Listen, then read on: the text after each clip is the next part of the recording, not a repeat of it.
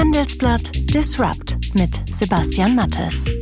Hallo und herzlich willkommen zu einer neuen Ausgabe von Handelsblatt Disrupt, dem Podcast über neue Ideen, über Disruption und über die Macher der digitalen Welt. Mein Name ist Sebastian Mattes und ich begrüße Sie wie immer ganz herzlich aus unserem Podcaststudio hier in Düsseldorf. Und das hören Sie heute bei Handelsblatt Disrupt. Im Silicon Valley geht es ja schon seit Jahrzehnten um Ideen, die irgendwann mal die Welt verändern können. Aktuell beschäftigen sich einige Vertreter der Tech-Szene mit einer Idee der ganz besonderen Art. Sie beschäftigen sich mit Drogen und zwar mit der Frage, ob Mikrodosen von LSD dabei helfen können, die Kreativität und bei einigen vielleicht sogar die Leistung zu steigern. Sie haben richtig gehört, die Kreativdroge aus den 70er Jahren ist zurück und hält Einzug in die Gründerszene. Warum das so ist, das weiß Miriam Meckel, die Chefin des multimedialen Zukunftsprojekts ADA. Ich glaube, die meisten haben damit experimentiert. Wir wissen es von Elon Musk, weil er ja gelegentlich darüber twittert, ähm, was dann sogar die amerikanische Börsenaufsicht äh, auf den Plan ruft. Wer legt eigentlich fest, nach welchen moralischen Regeln künstliche Intelligenz programmiert werden sollte? Wo kann künstliche Intelligenz ein Mehrwert in der Bildung sein? Und was passiert, wenn KI diskriminiert, zum Beispiel bei der Autovermietung? Zur Macht der Algorithmen habe ich den Bildungsexperten und Vorstand der Bertelsmann Stiftung Jörg Dreger befragt. Man kann nicht den Algorithmus selbst kontrollieren, der wird mehrfach am Tag umprogrammiert, das ist illusorisch. Das, was man kontrollieren kann, sind die Ziele, die den Algorithmen gesetzt werden und diese Ziele werden durch Menschen gesetzt. Und am Ende noch ein Blick nach Peking. Unsere Handelsblatt-Korrespondentin Xia Hua lebt seit vielen Jahren dort und sie hat eine ganz eigene Perspektive auf die allgegenwärtige Überwachungstechnik, die inzwischen ja ein richtiger Exportschlager geworden ist. Und was das Social Credit Score angeht, ist es auch ein Mythos, dass es ein Punktesystem ist. Es besteht aus vielen Pilotprojekten und es gibt ein Pilotprojekt, über das alle Medien immer wieder schreiben, Rongchen, wo Punkte vergeben werden. Das ist Handelsblatt Disrupt und nach einer kurzen Werbeunterbrechung sind wir zurück. Begeisternde Customer Experience sollte kein Zufall sein. Um Kundenzufriedenheit langfristig sicherzustellen, ist ein individuell auf Ihr Unternehmen abgestimmtes Customer Relationship Management essentiell. Dazu gehören neben dem gleichnamigen System auch innovative Technologien, die den Kunden in den Fokus stellen. Die Experten von KPMG begleiten Sie bei der Transformation hin zum innovativen Unternehmen der Zukunft. Damit nutzen Sie alle Vorteile, die Technologie und Umsetzungsstärke mit sich bringen. Mehr als Sie erwarten. Consulting von KPMG. Mehr dazu in den Show Notes. Ein Milliarden Dollar Startup gründen, mit einem solchen Einhorn die Welt erobern, davon träumen im Silicon Valley viele. Damit das etwas besser klappt, ist der aktuellste Trend, seiner Kreativität und seiner Leistung mittels psychedelischer Drogen ein bisschen auf die Sprünge zu helfen. Meine Kollegin Miriam Meckel weiß, wie sich das auswirkt, denn sie hat es selbst probiert. Hallo Miriam. Hallo Sebastian. Miriam, du bist Professorin in St. Gallen, Ex-Chefredakteurin der Wirtschaftswoche und nun als Gründungsherausgeberin der Bildungs- und Zukunftsplattform ADA unterwegs. Du hast für ADA, dem Magazin, ein sehr spannendes Experiment gemacht, ein Selbstversuch, ähm, in dem du Minidosen von psychedelischen Drogen eingenommen hast. Warum hast du das gemacht? Also, das äh, hilft natürlich manchmal im Alltag. Nein, also Spaß beiseite. es ist vor allen Dingen ein Versuch gewesen, der, der so ein bisschen aus einer Entwicklung äh, entstanden ist, die im Moment im Silicon Valley äh, zu beobachten ist, dass äh, psychedelische Drogen, also LSD oder auch die sogenannten Magic Mushrooms, die psychedelischen Pilze, benutzt werden, um Leistungen zu steigern, um also immer wach zu sein, um immer aktiv zu sein. Und ähm, das Interessante daran ist, dass eigentlich diese Drogen oder diese Stoffe, sag ich mal, weil ob sie Drogen sind, darüber kann man streiten, ähm, eher dazu geneigt sind, dass man wirklich eine Bewusstseinserweiterung erlebt und eigentlich eher so sich mit seinen eigenen Gefühlen, seiner Gefühlswelt verbindet. Da gibt's also eine Diskrepanz und ich wollte gerne ausprobieren, was stimmt denn jetzt und habe dann vier Wochen lang 200 äh, Milligramm ähm, äh, Psilocybin, also die Magic Mushrooms, alle drei Tage ähm, konsumiert um zu schauen, was macht das mit mir. Und? Was hat's gemacht? Ja, das Ergebnis ist erstmal, also wer das tut, um eine Leistungssteigerung daraus zu bringen, äh, versteht die, diese Stoffe, glaube ich, ganz falsch. Die sind eigentlich eher dazu angetan, sich stärker wieder sich mit, mit sich selbst zu verbinden, was ich ganz toll fand. Also ich habe da wirklich sehr, sehr schöne Erfahrungen gehabt. Man hat dann keinen Trip oder so, sondern mhm. das ist einfach so eine, so eine etwas andere Gefühlslage, so würde ich das beschreiben, in die man reinkommt. Und ähm, mich hat das, mich hat das sehr inspiriert, aber eigentlich eher ähm, äh, zurück zu mir selbst mich geführt und nicht dahin, dass ich noch mehr arbeite oder noch leistungsfähiger Beschreib bin. doch mal so eine Erfahrung. Also ich habe das ähm, in der Zeit gemacht, wo ich unter anderem auf der South by Southwest in Austin, Texas gewesen bin und bin dann noch zwei Tage mit dem Auto einmal quer durch Texas äh, entlang des Rio Grande gefahren und habe zwischendurch mich einfach überall hingesetzt in die Landschaft oder auch in große Kunstobjekte, die es da zuhauf gibt und habe beobachtet. Und dann ähm, hat man schon manchmal so das Gefühl, dass ein anderes Farbenspiel, dass eine andere Naturwahrnehmung da passiert und man äh, also viel stärker mit den eigenen Emotionen verbunden ist, wo auch Dinge dann schon mal passieren, über die man dann überrascht ist, die man nicht erwartet mhm. hat. So war das bei mir auch. Und zwar? Ja, also ähm, Gefühle, dass du einfach, dass du einfach von der Schönheit äh, bestimmter Dinge, von von Kunstwerken und auch von der Natur äh, dort in Texas so überwältigt sein kannst, dass dir die Tränen kommen mhm. zum Beispiel und du dann da drei Stunden auf einem Platz, auf einem ähm, Spot sitzen kannst und einfach immer dasselbe anschauen kannst und dabei unglaublich glücklich sein kannst. Wie erklärst du dir, dass das Thema ähm, Mikrodosen von psychedelischen Drogen gerade jetzt im Silicon Valley so ein Thema ist? Also ich glaube tatsächlich zum einen, weil äh, ein unfassbarer Leistungsdruck dort herrscht. Das erleben wir ja auch hier zum Teil. Ich glaube, da ist es schlimmer, ähm, weil die Welt immer schneller wird, weil alles, was wir tun, halt eine größere Reichweite bekommt über das Internet, über soziale Medien. Und damit erhöht sich der Druck auf jeden Menschen. Und wir suchen, glaube ich, oder Menschen suchen dann nach Alternativen, nach Rückzugsmöglichkeiten. Das ist die zweite Begründung, wo man halt einfach sich selber durch diese psychedelischen Stoffe erlaubt, sich mal wieder mit sich selbst zu verbinden und nicht nicht immer nur nach außen hin zu funktionieren. Das mhm. wäre meine Begründung. Und wer von den großen bekannten Köpfen, die jeder von uns kennt, ähm, hat damit experimentiert? Ich glaube, die meisten haben damit experimentiert. Wir wissen es von Elon Musk, weil er ja gelegentlich darüber twittert, ähm, was dann sogar die amerikanische ähm, Börsenaufsicht äh, auf den Plan ruft. Aber es gibt viel Dokumentationen dazu, auch viel Selbstexperiment, Erfahrungsberichte und ist natürlich auch ein Thema, was auf, dem Burning Man zum Beispiel immer wieder eine Rolle spielt. Und ich glaube, die Neugier, die ja auch viele treibt, die halt in der Textszene als Innovatoren unterwegs sind, äh, die treibt einen dann eben auch dazu, das mal auszuprobieren. Die Neugierde ist ja das eine. Auf der anderen Seite gibt es ja möglicherweise auch Nebenwirkungen. Hattest du keine Sorge, dass irgendwas Unbeabsichtigtes passiert? Nee, also ich bin schon vorsichtig bei sowas. Ich lasse mich auch gerne begleiten von, von Profis, die das so ein bisschen aus der äh, psychologischen Perspektive einschätzen können. Aber ich bin bei sowas grundsätzlich total angstfrei. Also ähm, ich wäre jetzt vorsichtig damit, einfach mal locker alleine einen LSD-Trip auszuprobieren, äh, weil ich dann Angst hätte, ich glaube, vielleicht den Rest meines Lebens, äh, ich wäre in eine Orange gefangen oder sonst irgendwas dieser Art. Und das möchte ich nicht. Aber ansonsten ähm, habe ich da hab ich wenig Ängste, die mich äh, von Dingen abhalten. Aber um es ganz klar zu sagen, Psychologen Psychologen, die äh, Menschen dabei beraten, machen sich ja in Deutschland strafbar, oder? Das ist so. Allerdings gibt es beispielsweise in, in Denver in den USA jetzt das erste Experiment mit den psychedelischen Pilzen, wo sie pharmazeutisch ähm, äh, untersucht werden, weil es gibt eine ganze Reihe von Studien, die darauf hinweisen, dass diese Stoffe tatsächlich in der medizinischen Therapie gegen Ängste, gegen Depressionen etc. sehr hilfreich sein können. Und es gibt eine richtige Bewegung, die für eine Legalisierung dieser Minidosen oder Mikrodosen äh, dieser Stoffe äh, plädiert. Viele Psychologen argumentieren ja auch, es war ein Fehler, dass die Drogen komplett äh, verdammt wurden eigentlich dann in 70er, 80er Jahren. Und die Forschung ist ja gar nicht weitergegangen in diese Richtung. Siehst du es auch so? Sehe ich total, weil äh, die Forschung eben dann auch aus den Illegalitätsecken äh, nicht mehr rausgekommen ist und damit auch keine Gelder zur Verfügung standen. Und äh, damit haben wir halt einfach mal locker ähm, ein paar Jahrzehnte verloren. In den USA ist es eine große Debatte. In Deutschland wird es, glaube ich, von vielen eher belächelt. Das Thema hattest du keine Sorge, dass äh, Menschen, mit denen du zu tun hast, sich wundern, okay, äh, die Miriam, die schmeißt jetzt auf einmal Trips. Was ist denn mit der los? Nö, habe ich keine Sorge. Also ehrlich gesagt, äh, ich, ich, glaube, man kann über die Dinge reden und äh, meine Lebensphilosophie ist, äh, alles, äh, was meinen Horizont erweitert, ist erstmal schön. Wenn andere das nicht wollen, akzeptiere ich das, mhm. aber ich habe da keine Sorge, dann sollen sie es einfach lassen. Wird denn diese Debatte in Deutschland auch beginnen? Ja, also sie beginnt schon relativ intensiv intensiv. Ähm, ich habe mit vielen Menschen auch gesprochen im Zuge der Recherchen, habe also nicht nur das Selbstexperiment gemacht, sondern wirklich auch ganz viele andere Dinge. Es gibt sehr viele Bücher und, mhm. und äh, äh, Beiträge, die sich damit auch äh, aus einer wirklich sehr seriösen wissenschaftlichen Sicht auseinandersetzen. Bei uns dauert das ja immer länger, bis sozusagen die Trends aus der Textszene mal ankommen und sich wirklich verankern. Aber ich würde sagen, das wird, äh, das wird sich schon entwickeln. Mit was für Menschen hast du gesprochen, nur um ein Gefühl dafür zu kriegen, bei wem das jetzt in Deutschland schon Thema ist?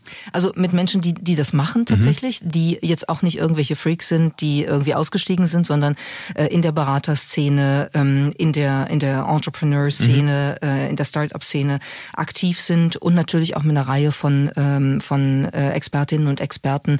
Äh, dann allerdings eher im Ausland, weil die gibt es tatsächlich eher ähm, nicht in Deutschland. Und wie waren die Reaktionen auf deinen Text?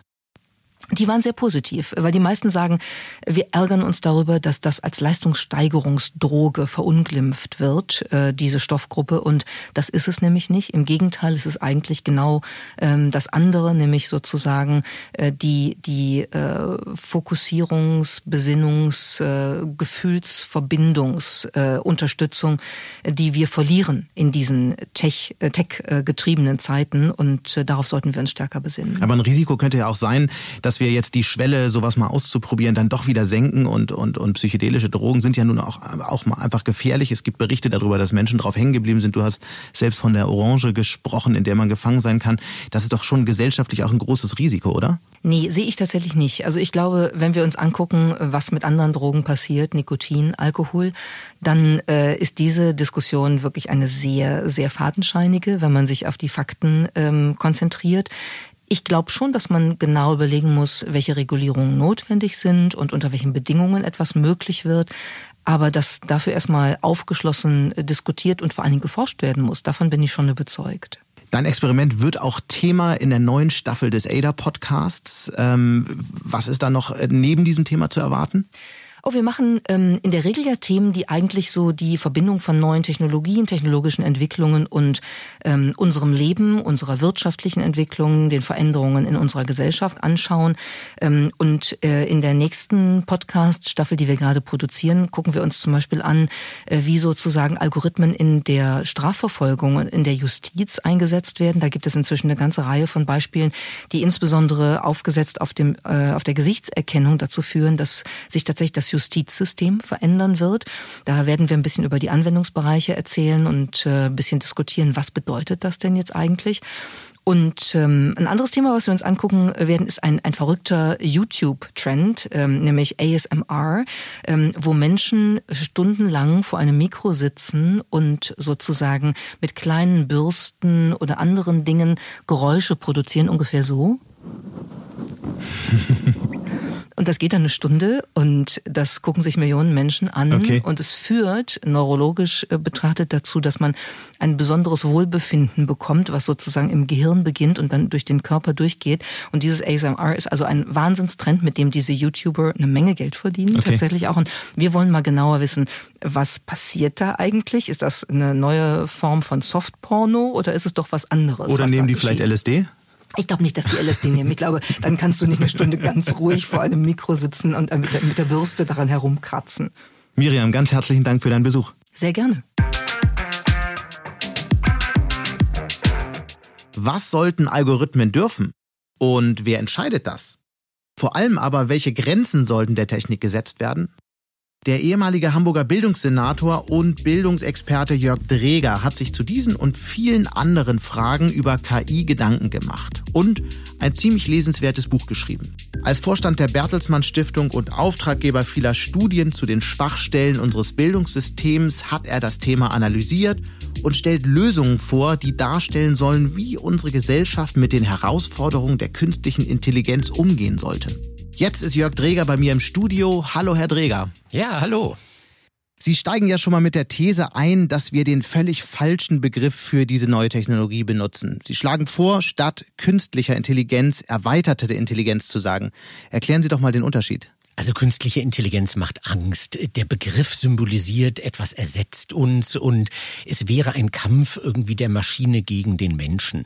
Und die Zukunft wird aber aus Maschine mit Mensch bestehen oder Mensch mit Maschine. Und insofern brauchen wir einen Begriff wie die erweiterte Intelligenz, der klar macht, die Maschine hilft mir, bestimmte Dinge zu erledigen, zu mhm. schaffen zu können, die ich vorher nicht konnte. Was ist da ein bestes Beispiel für?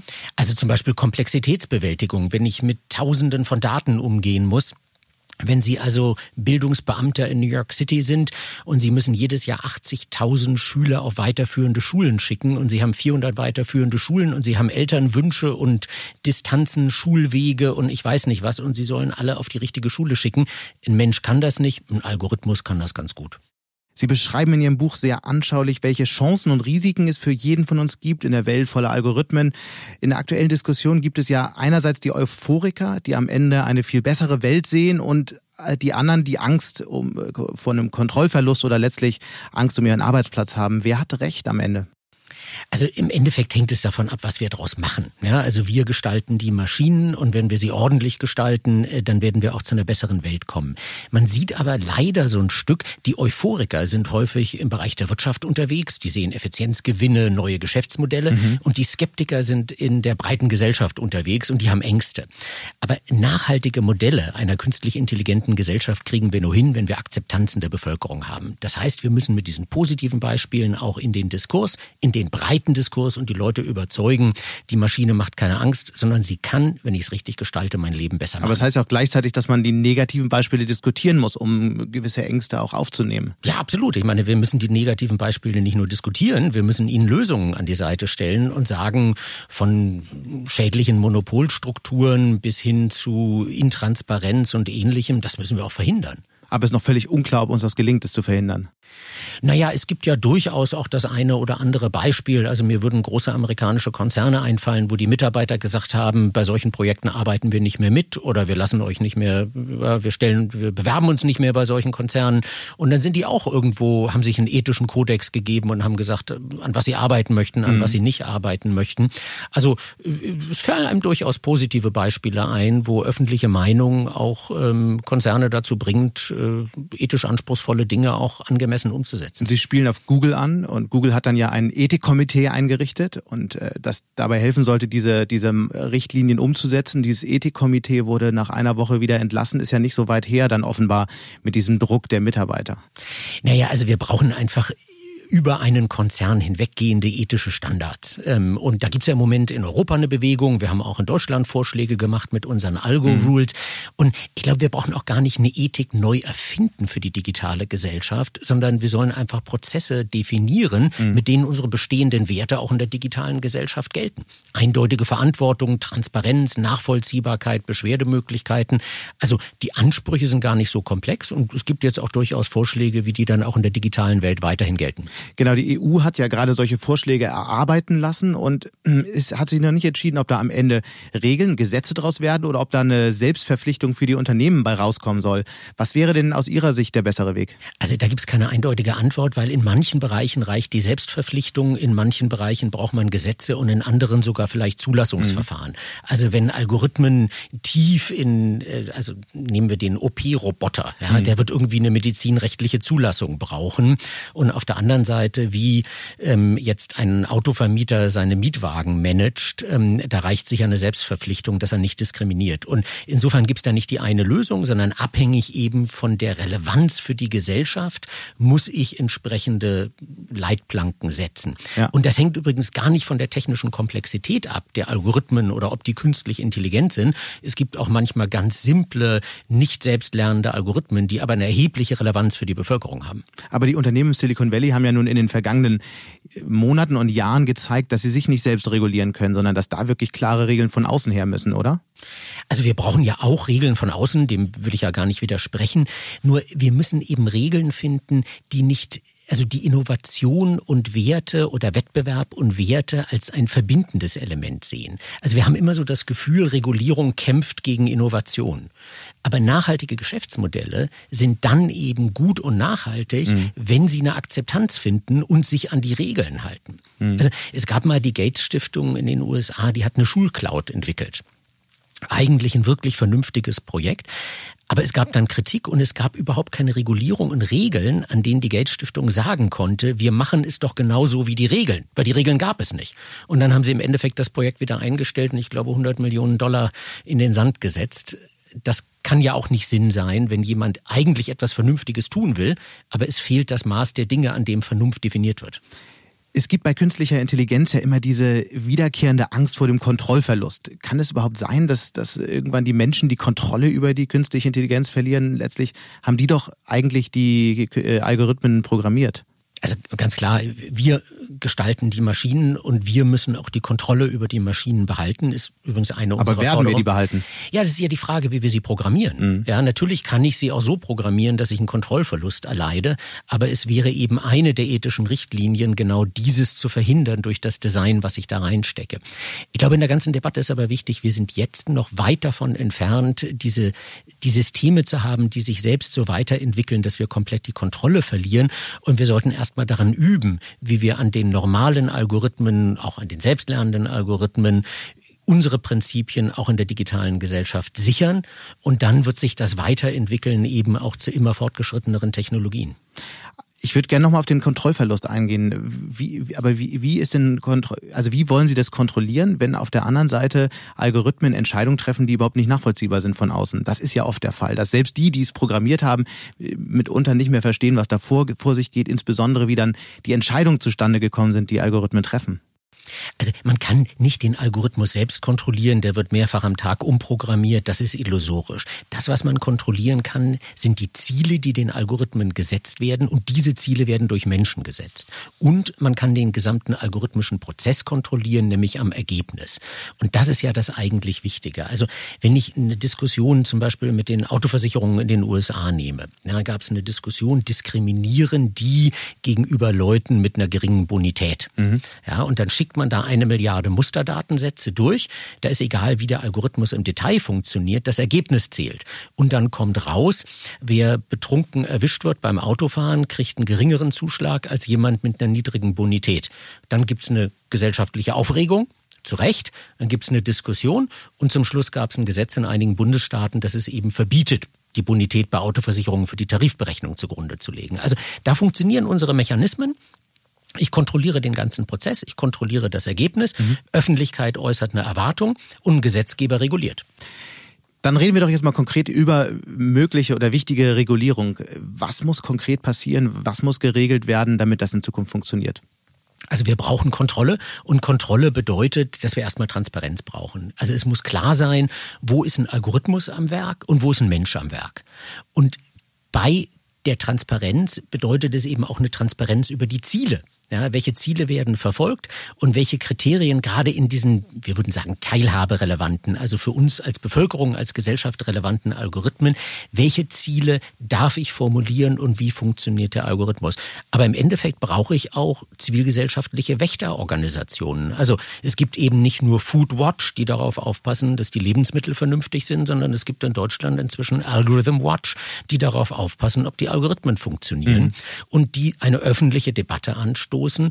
Und es ist ja auch im, im Sinne einer nachhaltigen, eines nachhaltigen Geschäftsmodells, dass ich ein breit akzeptiertes Geschäftsmodell habe und dass meine Algorithmen eben auch von der Gesellschaft als okay befunden werden und nicht als schädlich. In vielen Unternehmen äh, sind ja Algorithmen durchaus noch nicht so breit akzeptiert. Deutschland gilt, das zeigen Studien von McKinsey oder BCG, ähm, sind Algorithmen in Unternehmen, künstliche Intelligenz ist in Unternehmen nicht so wahnsinnig verbreitet, viel weniger als zum Beispiel in den USA oder China. Woher kommt diese Sorge und, und welche Folgen hat das? Ich glaube, das ist nicht nur Sorge. Also auf der einen Seite, wenn es ähm, der Wirtschaft im Prinzip gut geht und der deutschen Wirtschaft geht es gut, dann ist der Innovationszwang geringer. Und wenn ich aufsteigen will und wenn ich kämpfe, dann greife ich eher zu neuen Technologien, probiere neue Dinge. Also insofern haben wir sicher in Deutschland eine gewisse Trägheit des Erfolges. Trotzdem, die Algorithmen kommen, ich meine, in der Industrie sind sie ja nicht mehr wegzudenken, auch im Dienstleistungsgewerbe sind sie immer verbreiteter, ob jetzt beim Recruitment, im Personal mhm. oder bei der Kontrolle von Buchhaltung und ähnlichem. Und insofern werden wir auch in Deutschland natürlich in eine algorithmische Gesellschaft kommen. Wir haben nur den Vorteil, wir können von den Fehlern der anderen schon ein bisschen lernen. Und das bedeutet eben manchmal auch erst diskutieren und dann implementieren und nicht erst implementieren und dann die Fehler entdecken und eine schwierige Diskussion in der Öffentlichkeit haben. Aber es ist natürlich auch gefährlich, dass wir gerade jetzt an dieser Schwelle zu dieser technischen Revolution so träge sind. Natürlich, Trägheit ist immer gefährlich. Sie ist bequem in dem Moment und langfristig gefährlich. Und insofern brauchen wir eben die Impulse aus dem Ausland, ja, um in den globalen Geschäftsmodellen zu sehen, was auch sagen wir, die deutsche Wirtschaft lernen kann. Gilt aber eben nicht nur für die Wirtschaft, auch für den Staat, ja, der sich, wir haben über erweiterte Intelligenz und Befähigung gesprochen, der sich natürlich auch befähigen muss. Und wir als Bürger erwarten ja von unserem Staat eine effiziente, eine faire, gerechte, nicht diskriminierende Leistung. Und da kann tatsächlich an der einen oder anderen Stelle der Algorithmus deutlich mehr als der Mensch. Diskutieren wir im Moment über die Technik zu lange und tun zu wenig? Äh, wir diskutieren zu risikoorientiert. Sondern wir brauchen eben einen abgewogenen Diskurs. Mhm. Ja, und es gibt Dinge, die kann die Technik, ja, und es gibt Dinge, die kann sie noch nicht, und es gibt Dinge, wo sie hilft und wo sie schadet. Jetzt, wenn man zum Beispiel in das Bildungswesen guckt, da kann Technik in einigen Fächern das Lernen wirklich erleichtern. Zum mhm. Beispiel in der Mathematik, indem es sehr personalisiert auf den einzelnen Schüler hin. Das Gegenargument. Also das Schulbuch ähm, personalisiert für jeden Einzelnen. Das Schulbuch personalisiert. Das? Ähm, das funktioniert, dass ich eben meine Mathematikübungen am Rechner oder an einem Tablet mache. Die Daten werden analysiert und der Rechner lernt, wo mache ich Fehler, was kann ich schon und zwingt mich nicht in endlose Wiederholungsschleifen von Dingen, die ich kann und überfordert mich aber auch nicht durch Dinge, die ich nicht kann, mhm. sondern bietet mir immer genau das, was ich bewältigen kann. Das ist so ein bisschen wie so ein Computerspiel. Das Computerspiel wäre langweilig, wenn ich alles sofort könnte und es wäre frustrierend, wenn ich nie ins nächste Level käme. Mhm. Dreimal scheitern, dann Erfolg haben. Das bringt Spaß. Und so ist das auch beim Lernen. Ja, es muss immer gerade so schwer sein, dass ich mit viel Anstrengung die nächsten Level knacken kann.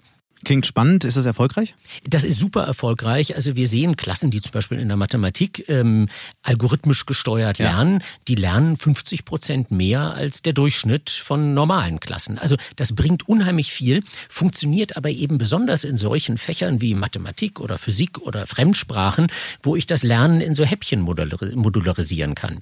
Der Kritiker käme jetzt gleich und würde sagen, mein Oberseminar in Philosophie funktioniert nicht digital.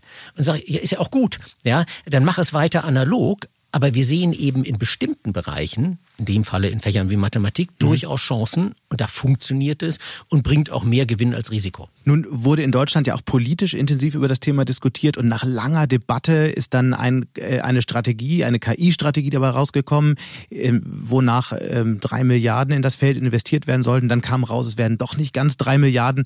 Ähm, reicht das überhaupt? Gehen wir dieses Thema groß genug an oder scheitern wir mit dem Konzept? Also die KI-Strategie war finanziell ein Stück eine Enttäuschung. Ja, man hatte sich gerade daran gewöhnt, dass drei Milliarden da investiert Klingt sehr werden diplomatisch sollten. ein Stück eine Enttäuschung. Ja, äh, also man könnte ja positiv sagen, es ist besser als nix, aber es ist natürlich sehr spät. Ja, also wenn man sieht, dass schon vor ist drei sehr spät und sehr wenig. Sehr spät und sehr wenig. Also vor drei Jahren hat äh, die, unter Obama noch eine Kommission in Amerika ähm, eine Empfehlung für die Regierung vorgelegt, wie KI zum Nutzen der Gesellschaft eingesetzt werden kann. Und wir sehen eben die gigantischen Summen, die in Amerika und auch in China investiert werden. Dann erklärt eine Bundesregierung, dass eben drei Milliarden investiert werden und ein paar Wochen später stellt sich raus, 500 Millionen sind frisch und zweieinhalb Milliarden müssen woanders zusammengeklaubt werden. Und dann stellt man sich natürlich die Frage, wenn die nächste Strategie kommt für Blockchain, ob dann wieder die gerade umgeschichteten drei Milliarden aus der KI-Strategie abgesogen werden in die nächste Blockchain-Strategie. Also hier brauchen wir mehr Mut, mehr nach vorne gucken und auch mehr Ressourcen in Forschung, in Wissenschaft, auch in Zivilgesellschaft, um eben wirklich auch ähm, eine, eine, eine sinnvolle, langfristige Investition in diese, in diese Technologien tätigen zu können. Die drei Milliarden sind ja nur ein Bruchteil von dem, was zum Beispiel in China investiert wird. Hat Europa überhaupt eine Chance gegen China in dem Feld? Ähm, ich glaube, man muss sehen, es geht nicht nur um das Geld. Ähm, die Chinesen haben natürlich einen Durchgriff auf die Daten ähm, in ihren Smart Cities, die unseren Normen und Werten schlicht widersprechen. Und da wollen wir auch nicht konkurrieren. Ja, mhm. wir möchten nicht unsere Bürger steuern in jedem Detail. Wir glauben glücklicherweise in eine freiheitliche Gesellschaft mit Eigenverantwortung. Aber ähm, der europäische Weg wird nur einer sein, aus meiner Sicht, der auf der einen Seite hinreichend in Innovationen investiert, aber auf der anderen Seite eben diese Verankerung in die Gesellschaft erreicht. Also wir brauchen wirklich Werte und Wettbewerb, wir brauchen Debatte und Innovationen und wir müssen diesen europäischen Weg gehen, in dem diese Elemente kein Widerspruch sind. Sie glauben nicht, dass Europa abgehängt wird von USA und China? Also Europa ist heute, was die, die Umsetzung äh, der KI-Technologien bereits ein Stück abgehängt. Und ich halte es für illusorisch, dass wir also ähm, jetzt äh, die nächste große Cloud oder die, die, die mhm. AI-Maschine hier noch etablieren können in Europa, sondern wir haben nur eine Chance, in bestimmten Nischen erstmal Fuß zu fassen und diese Nischen aber eben auch nachhaltig abzusichern, weil sie eine Akzeptanz in der Bevölkerung haben. Das war ein ganz tolles Gespräch. Herzlichen Dank für den Besuch hier im Handelsblatt Podcast Studio. Herzlichen Dank, Herr Dreger. Ja, herzlichen Dank, Herr Mattes. Und dann noch ein Blick nach Peking. Dort gehören Sicherheitskameras mit Gesichtserkennung ja längst zum Alltag. Bis 2020 sollen in China sogar 626 Millionen Videokameras installiert sein.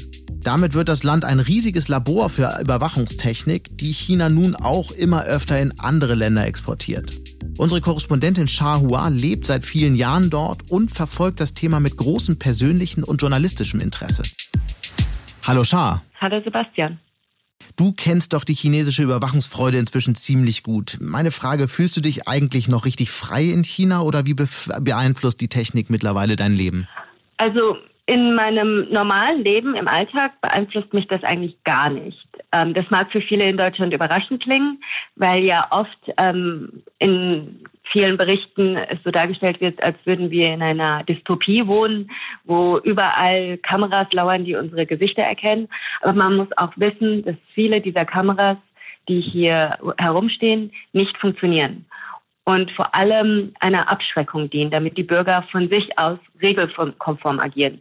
Denn ähm, vielleicht äh, äh, klingt das jetzt überraschend, aber ich würde sagen, China ist eigentlich ein Land der Anarchisten. Die halten sich an keine Regel. Das kann man zum Beispiel bei uns vor unserer Bürotür beobachten, an einer Kreuzung. Da fahren Roller, Autos und Fußgänger äh, querbeet über die Straße, egal ob es grün oder rot ist. Mopeds fahren auf Fußgängerwegen und quetschen sich durch Absperrungen, die das eigentlich verhindern sollen. Und die Sicherheitschecks an den U-Bahnen, die man immer durchlaufen muss, das, die sind eigentlich ein Witz. Also meistens kriegt man mit der Keller einen Klaps vorne auf den Bauch und hinten auf den Popo und dann ist man schon durch. Okay. Und ähm, vielleicht sollte ich auch an dieser Stelle noch zwei Sachen sagen. Ähm, ich glaube, wir müssen uns auch mal vor Augen führen, ähm, dass wir auch selbst ähm, viele Überwachungskameras haben. Ich habe vier Jahre lang in London gelebt und dort studiert und dort gibt es rund äh, 600.000 Überwachungskameras. Allein in der London Underground sind es 15.000. Und ich glaube, man muss auch ähm, ein bisschen schauen, dass China ein großes Land ist und die Realität in Peking und Shanghai, wo ich lebe, eine andere ist als in anderen Orten. Und ob diese Technik jetzt funktioniert oder nicht, gleichzeitig scheint sie ja immer mehr auch zu einem Exportschlager zu, für die Chinesen zu werden. An wen wird die Technik exportiert und welche Länder fallen da besonders auf? Ähm, also eigentlich werden sie überall hin ähm, exportiert, vor allem in Entwicklungsländer, ob sie jetzt in Afrika, in, ähm, in Nahen Osten oder in Lateinamerika sind. Ähm, aber ich würde ganz gerne hier auch sagen, viele Länder ähm, kaufen nicht Überwachung an sich, sondern ähm, zum Beispiel lassen sie sich von chinesischen Firmen das Mobilfunknetz ausbauen und Datenzentren bauen, Smart Cities bauen, digitale Fernsehbildschirme bauen, Kameras.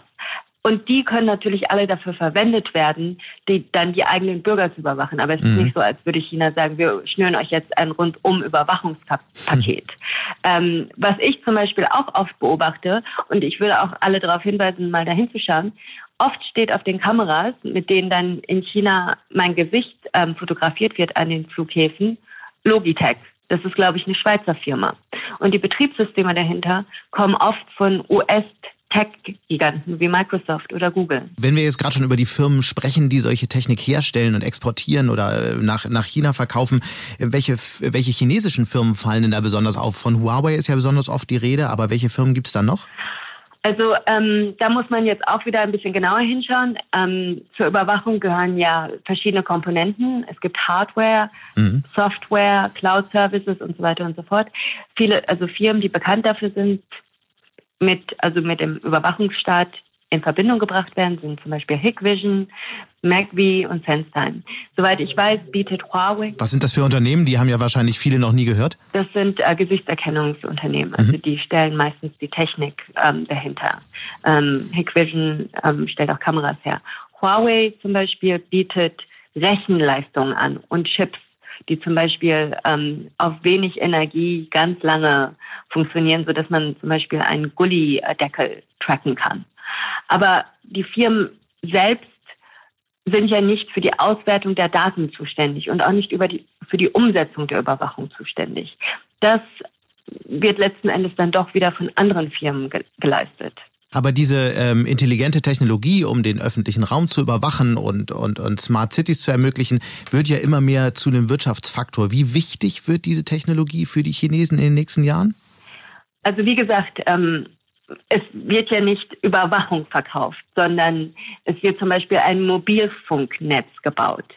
dann damit kann man natürlich mit 5G kann man natürlich ähm, Filme schneller runterladen und ähm, autonomes Fahren besser bedienen. Aber natürlich kann man vielleicht auch ein Gesicht schneller erkennen und dann mit einer Datenbank abgleichen. Aber es ist ja nicht so, als könnte man sagen, nur weil jemand Stahl exportiert, exportiert er Schwerter. Also mit Stahl kann man natürlich Schwerter machen, aber das ist ja nicht gleich sofort ähm, ne, das stimmt. In den USA ist ja eine große Debatte über Gesichtserkennungssoftware und Möglichkeit entbrannt, gerade als es darum ging, solche Technik im öffentlichen Raum einzusetzen. Gibt es so eine Debatte eigentlich auch in China? Also grundsätzlich würde ich sagen, dass viele Chinesen wissen, dass hier vieles nur Show ist. Ähm, Im Chinesischen sagen wir immer Xingshi Zui. Also hier ist ein Formalismus. Es wird einfach alles viel, viel gemacht, damit man es macht, nicht weil man daran glaubt oder weil es wichtig ist. Aber ähm, und es ist auch nicht so, dass, wie das Klischee oft besagt, die Bürger hier sich nicht um Datenschutz und Privatsphäre kümmern. Tatsächlich ähm, hat China sehr große Fortschritte bei, ähm, beim Datenschutz, vor allem im Verbraucher- und Kommerzbereich gemacht.